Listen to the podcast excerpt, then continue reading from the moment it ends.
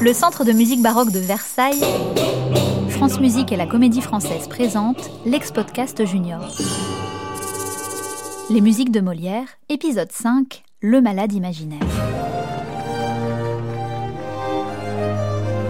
Oh là là, on dirait que j'ai le trac. Ce soir, c'est un grand moment. Nous sommes le 10 février 1673 et c'est la première de la nouvelle comédie ballet de Molière, Le malade imaginaire. Et c'est moi, Charpentier, Marc-Antoine de mon prénom, qui en ai composé la musique. Bon, c'est vrai que ce n'est pas mon coup d'essai. Voilà bientôt un an que j'ai la chance de travailler avec le grand Molière. Il m'a demandé de composer de nouvelles musiques pour certaines de ses anciennes comédies ballets. La comtesse d'Escarbagnas, Le mariage forcé, Les fâcheux, Psyché, ça vous dit quelque chose? Mais aujourd'hui, c'est une toute nouvelle pièce qui est à l'affiche de la salle du Palais Royal.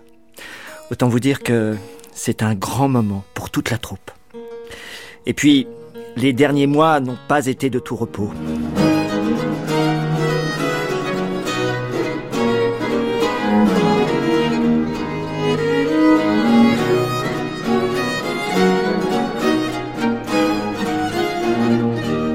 Nous avons eu des bâtons dans les roues. Si je travaille avec Molière, c'est parce que entre lui et Lully, c'est fini. Ce que l'on sait, c'est que Lully a décidé de se lancer dans l'opéra. Il a racheté le droit de faire représenter des spectacles en musique. On appelle ça un privilège. Et depuis, il mène la vie dure aux troupes parisiennes. Mais nous tenons bon. Et dans quelques minutes, le public parisien va enfin pouvoir découvrir notre malade imaginaire. Ou la robe de chambre Tiens, Ah, mais quand même d'ailleurs, j'entends Molière qui se prépare. Ce soir, il joue Argan, le personnage principal, un sacré rôle. Argan, c'est un homme qui se croit très malade. Il est ce qu'on appelle un hypochondriaque, c'est-à-dire un malade imaginaire. À première vue, il n'est pas très sympathique, il est nerveux, colérique, mais il est surtout très influençable et au fond, croyez-moi, c'est un brave homme. Le problème, c'est qu'il passe sa vie à consulter des médecins qui lui prescrivent des remèdes chers et inutiles. Tenez, au tout début de la pièce, on le voit faire le compte de ses frais médicaux qui sont très élevés.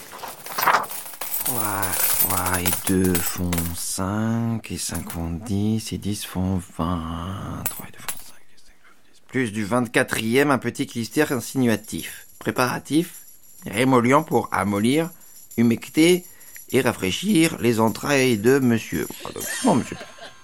Là-dessus, il y a Béline, la deuxième femme d'Argan, qui n'attend qu'une chose, la mort d'Argan, pour hériter de sa fortune. Et puis Angélique, la fille issue de son premier mariage qui voudrait bien épouser Cléante, mais que son père veut marier à Diafoirus. Non Le docteur Thomas Diafoirus, Non. histoire d'avoir un médecin dans la famille. Non. Il est prétentieux, empoté, et pour séduire Angélique, il ne trouve rien de mieux que de l'inviter à assister à la dissection d'une femme. Heureusement, il y a Toinette, la servante qui a plus d'un tour dans son sac. Tenez, monsieur, voilà six pistoles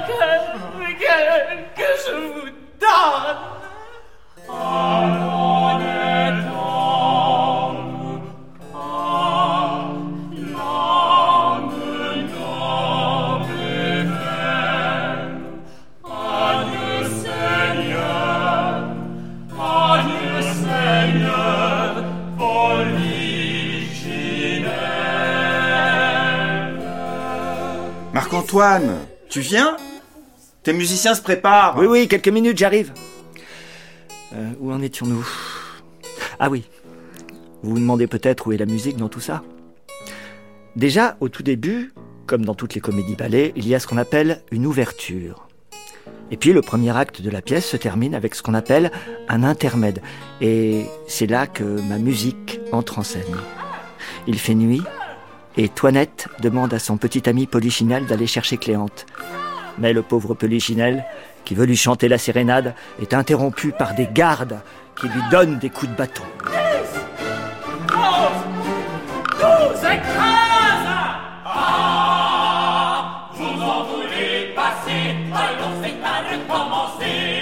Ah, ah, ah, ah, ah, ah, ah, ah. je n'en peux plus. Vous venez de me la rendre comme une pomme cuite. J'aime autant bien les coups de bâton que de recommencer. Soit, puisque le bâton est beaucoup plus charmant, vous aurez contentement, vous aurez contentement.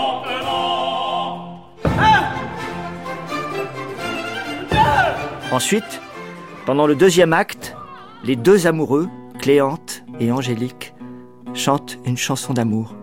J'ai donc composé un petit opéra pour l'occasion. Fort bien. Écoutons.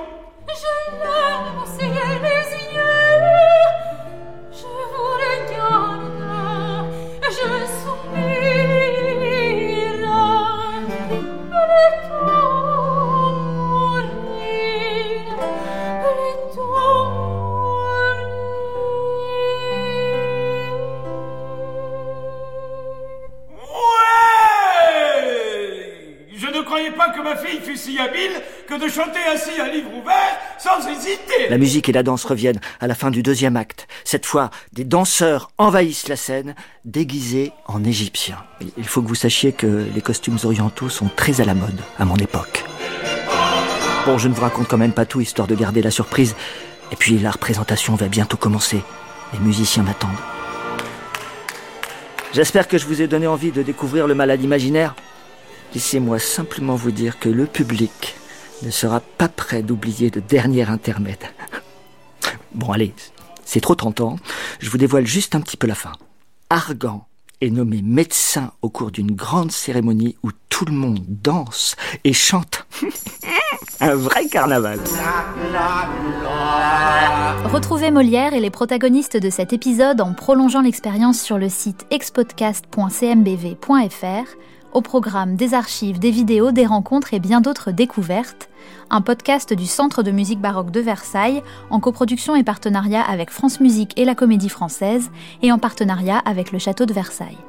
Écriture et voix Suzanne Gervais, avec les comédiens de la Comédie Française, Éric Génovèse interprète Pierre Beauchamp, Allez les enfants, on apprend tout en même temps, hop! Florence Viala interprète Madeleine Béjart, Alors, j'y vais Loïc Corbery interprète Molière, Oui, t'as- oui, oui, elle, elle- elle a pas de... Oui, euh, Pierre-Louis Calixte interprète Marc-Antoine Charpentier. Bon, quand tu veux, dis-moi.